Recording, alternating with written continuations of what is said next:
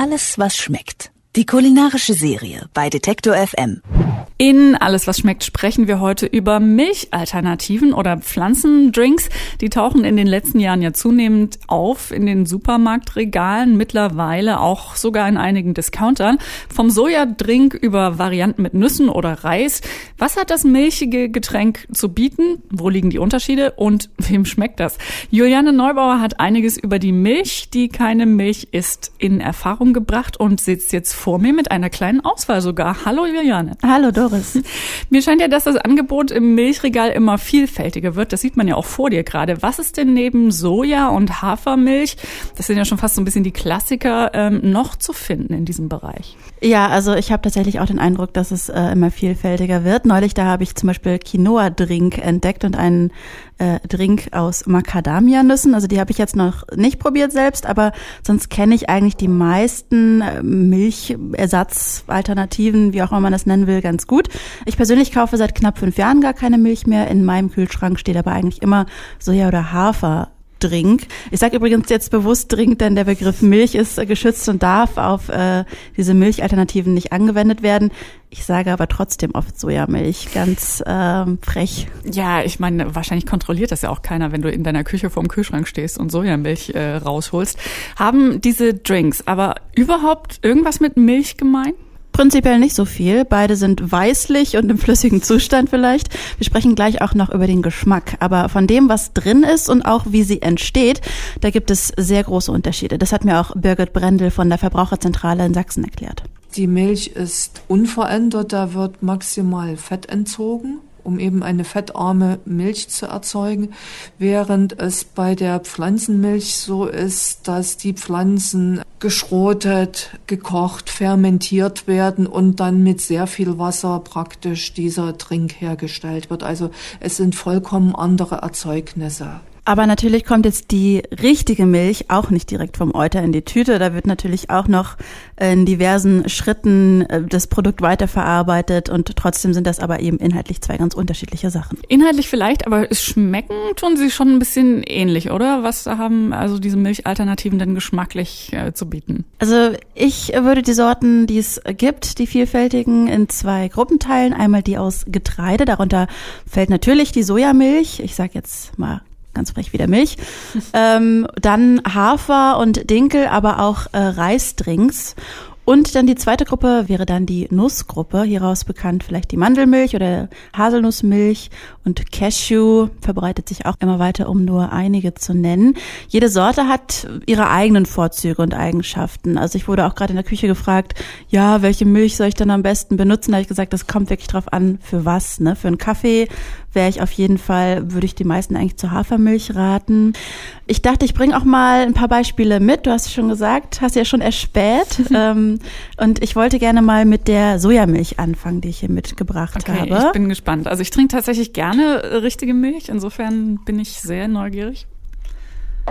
Was so einen kleinen so Schluck. Kleine, also die Farbe ist ein bisschen anders als bei Milch, ne? Mhm, es ist also für mich ein bisschen gewöhnungsbedürftig. Aber wenn man sich jetzt nicht super drauf konzentriert, finde ich. Ähm man könnte es grob für Milch halten. Äh, ich finde diese Sojamilch, die ist jetzt ja auch ganz ohne Zucker. Die schmeckt, wenn ich ganz ehrlich bin, immer schon auch so ein bisschen zwar süßlich, aber irgendwie auch so ein bisschen pappig. Das mag sein, aber man würde sie wahrscheinlich auch nicht pur trinken, sondern eher doch in einen Kaffee oder irgendwas reintun, oder nicht? Das ist tatsächlich ein Produkt, was recht selten von wenigen Leuten wirklich pur getrunken wird. Man mischt immer noch irgendwas mit rein, genau.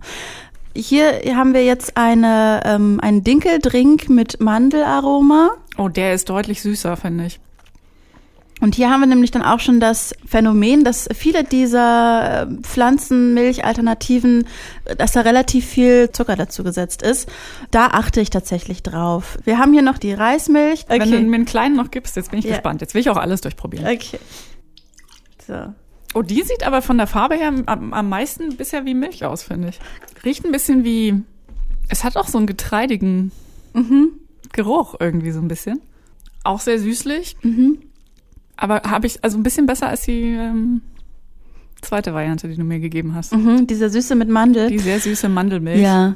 Die war sehr geschmacksintensiv. Ich finde ähm, den Reisdrink für viele Gelegenheiten gut, zum Beispiel auch äh, zum Müsli. Aber wir kommen gleich auch noch zu, äh, wann welche Milch quasi am besten passt.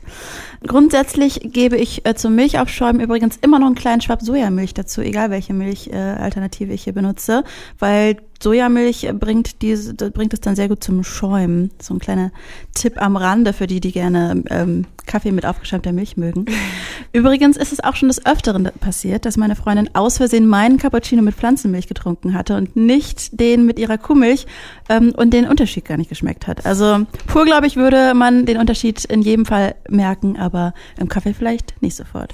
Kann man denn Milchalternativen in der Küche jetzt in, in allen Fällen wie richtige Milch einsetzen? Also im Kaffee kann ich mir das sehr gut vorstellen, aber es gibt ja auch noch andere Varianten, wo man mit Milch kocht oder backt. Äh, geht es da auch? Mhm, ja, ich mache das eigentlich fast immer. Reismilch im Kartoffelbrei finde ich zum Beispiel auch gut. Ich koche mit ähm, Soja- oder Haferdrink auch Pudding, ganz normal. Und aus kalter Sojamilch und äh, zimmerwarmem Öl lässt sich übrigens in 0, nix auch eine simple Mayonnaise zaubern. Hm. Ich würde ja trotzdem gerne noch mal sprechen mit dir über den Nährwert der Kuhmilch, also im Vergleich vielleicht auch zu den Produkten, die du jetzt äh, heute mitgebracht hast. Ähm, es gibt ja die Deutsche Gesellschaft für Ernährung und die empfiehlt ein Glas Milch pro Tag und natürlich auch so Milchprodukte zu essen, weil man ähm, das äh, tatsächlich ja auch braucht. Also wenn ich jetzt grundsätzlich verzichten würde auf echte Milch, fehlen mir dann diese Nährstoffe? Also wenn man das äh, braucht, würde ich halt auch schon mal in Frage stellen. Ähm, es wird äh, gemunkelt und es gibt natürlich viele Erhebungen und Statistiken, ähm, die sowohl das eine als auch das andere belegen. Du hast aber natürlich recht. Man muss, wie gesagt, ne, man muss beim Kauf da auf die Zutaten achten und das sagt auch die Birgit Brendel von der Verbraucherzentrale. In den Pflanzendrinks hat man ohnehin sehr viel zugesetzte Nährstoffe, wenn man sich die Zutatenverzeichnisse anschaut. Oftmals sind sie dann mit Kalzium angereichert, eben um zur Kuhmilch ein Äquivalent bilden zu können. Und häufig sind sie auch mit Vitamin angereichert. Ich achte darauf, dass Kalzium mit drin ist. Das macht dann übrigens auch keinen Unterschied zu dem in der Kuhmilch. Ähm, und eben außerdem ist kein Zucker mit reingemischt wird. Manchmal sind die Pflanzendrinks ja sehr süß, wie du gerade geschmeckt hast. Und ich achte auch auf Bioqualität. Und wie ist das generell äh, mit Milch in deinem Leben? Hast du noch andere Milchprodukte äh, im Kühlschrank, echte Milch, oder hast du mittlerweile komplett drauf verzichtet? Ich bin nicht vegan. Ab und zu esse ich auch mal einen Joghurt aus Kuh- oder Schafsmilch oder genieße ein Stück Ziegenkäse. Aber das ist für mich äh, tatsächlich äh, absolut was Besonderes geworden. Also eine kleine Belohnung. Unsere Reporterin für Kulinarisches, Juliane Neubauer, hat mit mir über pflanzliche Milchalternativen gesprochen und also nicht nur gesprochen, wir haben probiert. Mhm. Soja, Hafer und Mandeldrinks äh, in diesem Fall zum Beispiel. Also ich äh, glaube, ich tendiere ein bisschen zur Reis. Genau, die hat mir ganz gut geschmeckt. Also vielen herzlichen Dank, Juliane. Bitteschön. Alles, was schmeckt. Die kulinarische Serie bei Detektor FM.